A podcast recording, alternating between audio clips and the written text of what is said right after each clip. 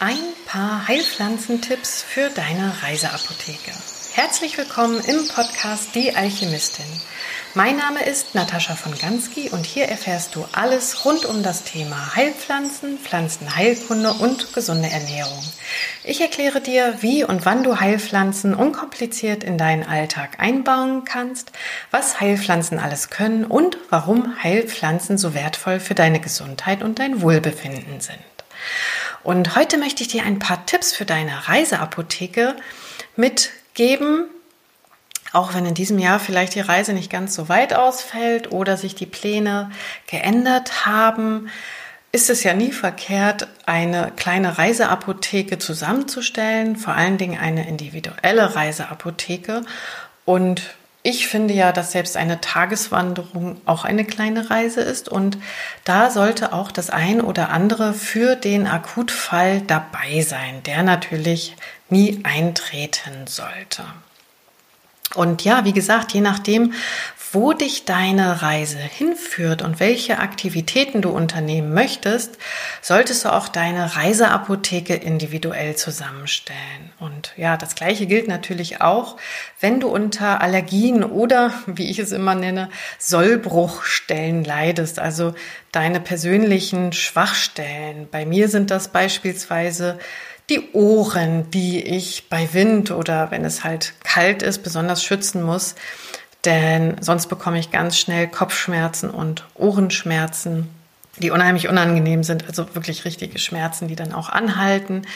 Und ja, vielleicht sind das bei dir die Sollbruchstellen, vielleicht der Magen, dass du leicht zu Übelkeit neigst oder zu Kopfschmerzen. Und dafür habe ich ein paar Tipps zusammengestellt, die ich dir heute in dem Podcast mitteilen möchte.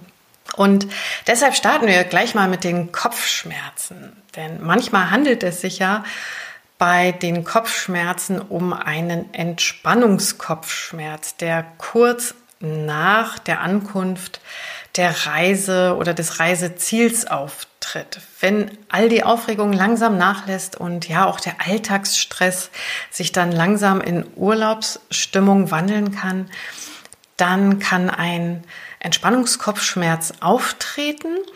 Und hier helfen ätherische Öle sehr schön, ganz speziell das ätherische Pfefferminzöl. Und hierfür kannst du ganz einfach drei bis fünf Tropfen Pfefferminzöl auf ein Taschentuch geben und das dann leicht inhalieren. Das löst oftmals schon mal Kopfschmerzen und zusätzlich kannst du ähm, das Taschentuch dir auf die Schläfen und die Nacken reiben. Vielleicht machst du es noch vorher ein bisschen feucht mit ein bisschen Wasser und reibst dir dann, wie gesagt, damit ähm, die Nacken aus und die Schläfen.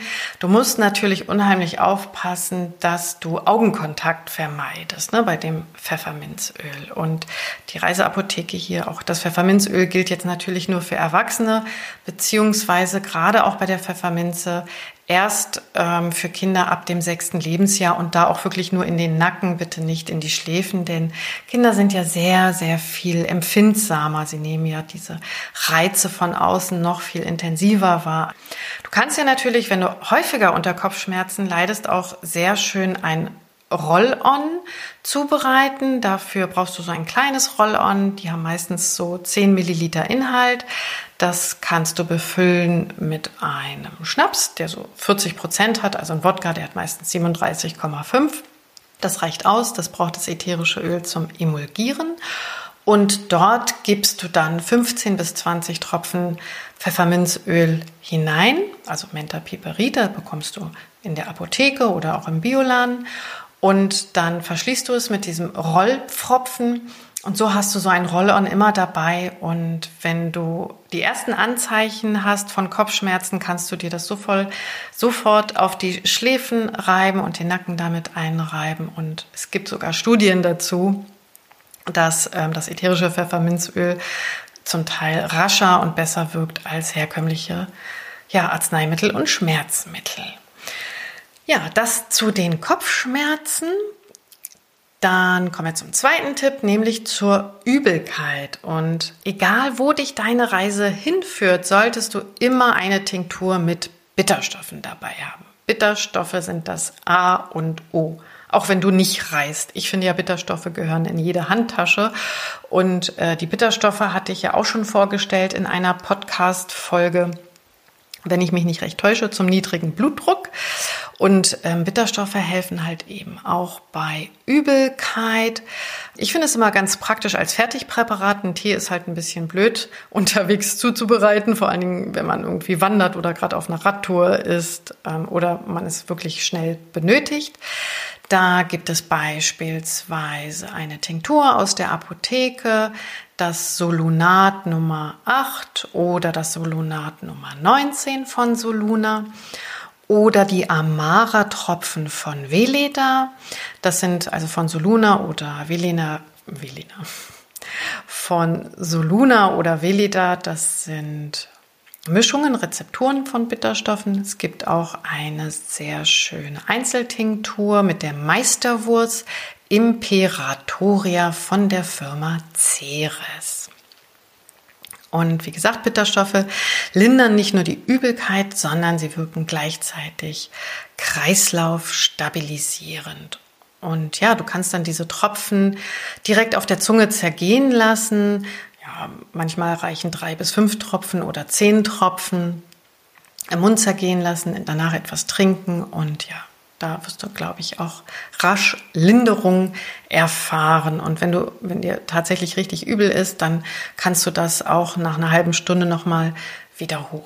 Aber die Übelkeit sollte eigentlich dann spätestens am nächsten Tag vorbei sein. Ansonsten ja, musst du mal schauen. Ich spreche jetzt hier nicht von ähm, einer Sommerdiarrhoe mit Durchfall und solchem, also wirklich so als Übelkeit. Natürlich helfen da Bitterstoffe auch, möchte aber jetzt gerade nicht näher darauf eingehen, was, was vielleicht noch für Infektionen dahinter stecken könnten. Also sollte die Übelkeit länger andauern als 24 Stunden und du auch keine Flüssigkeit ähm, behalten können, dann solltest du das eventuell doch auch medizinisch abklären lassen. Aber auch bei der Übelkeit hilft das ätherische Pfefferminzöl recht gut. Nochmal den Hinweis als ähm, Gegenanzeige der Bitterstoffe. Bitterstoffe dürfen nicht während der Schwangerschaft eingenommen werden, da sie die Gebärmutter anregen. Und auch bei Gallenstein rate ich von der Einnahme ab. Von der Übelkeit hüpfen wir gleich zu den Sodbrennen oder ja, zum Sodbrennen.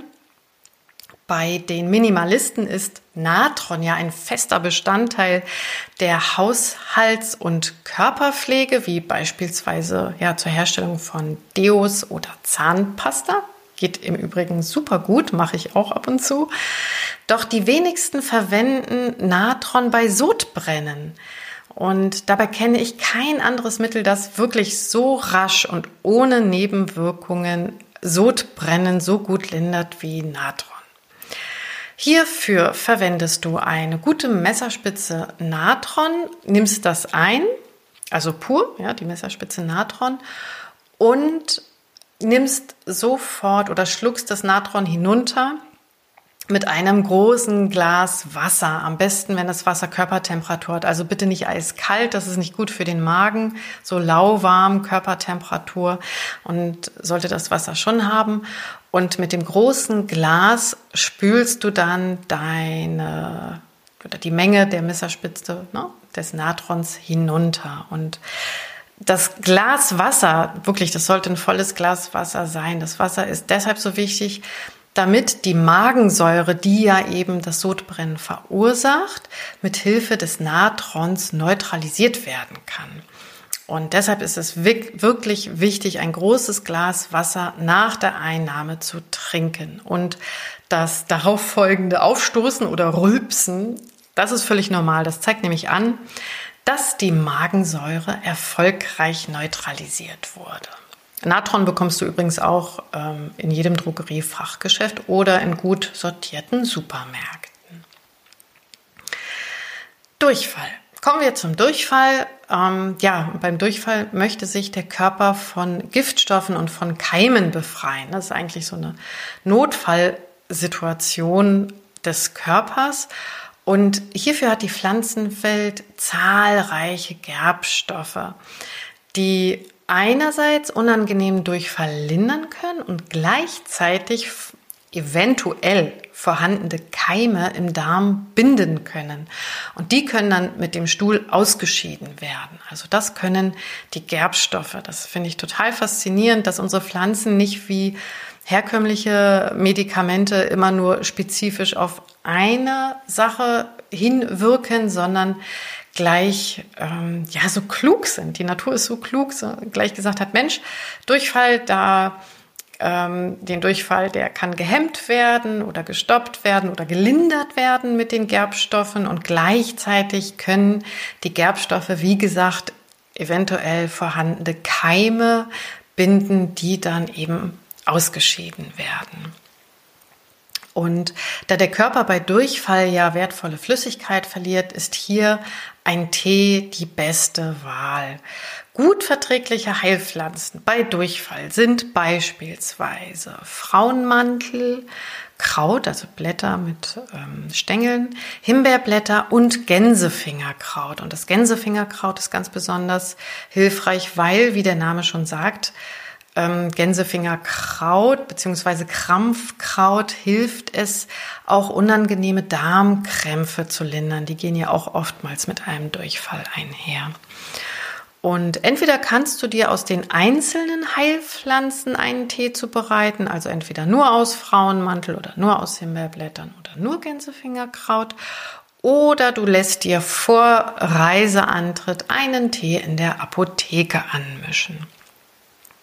Und ähm, wenn du dir den anmischen lassen möchtest, dann empfehle ich dir gleich noch Kamillenblüten mit hinzuzugeben. Also ähm, am besten 10 Gramm Himbeerblättertee, die wirken nämlich dann stopfen und bindet die Keime. 20 Gramm Gänsefingerkraut wirkt auch leicht stopfend und zusätzlich krampflösend und bindet auch die Keime und 20 Gramm Kamillenblüten, die auch krampflösend und entspannend wirken und eben auch eine keimhemmende, Anwend keimhemmende Wirkung haben. Die Rezeptur und die genaue Anwendung werde ich noch einmal in den Show Notes mit hineingeben.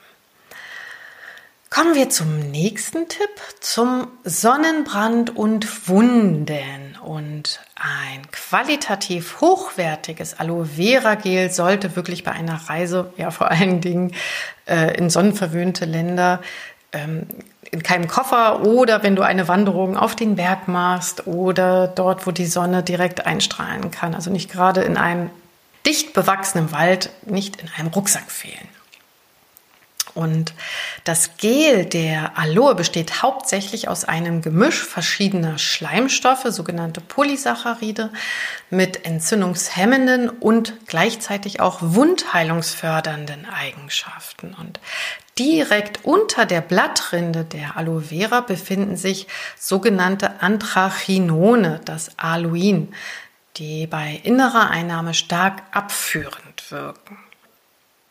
Der pure, schleimige Saft der Aloe kann auf die wunde Haut ähm, aufgetragen werden, etwa bei einem Sonnenbrand oder auch bei Verbrennungen. Und Aloe Vera Gel ist zudem, ja, wie gesagt, stark entzündungshemmend und auch gleichzeitig feuchtigkeitsspendend und fördert deshalb auch die Reparatur der geschädigten Hautzellen eben durch Sonnenbrand oder Ver Verbrennungen. Das heißt, das Gel der Aloe wirkt epithelisierend, also das heißt, dass die Hautzellen sich regenerieren und heilen. Und deshalb ist die Aloe Vera bzw. das Gel auch sehr, sehr gut geeignet für die Kinderhaut und auch schon für die kleinsten Kinder. Neben dem Aloe Vera Gel ist auch Johanniskrautöl eine wertvolle Alternative oder auch Ergänzung zum Aloe Vera Gel.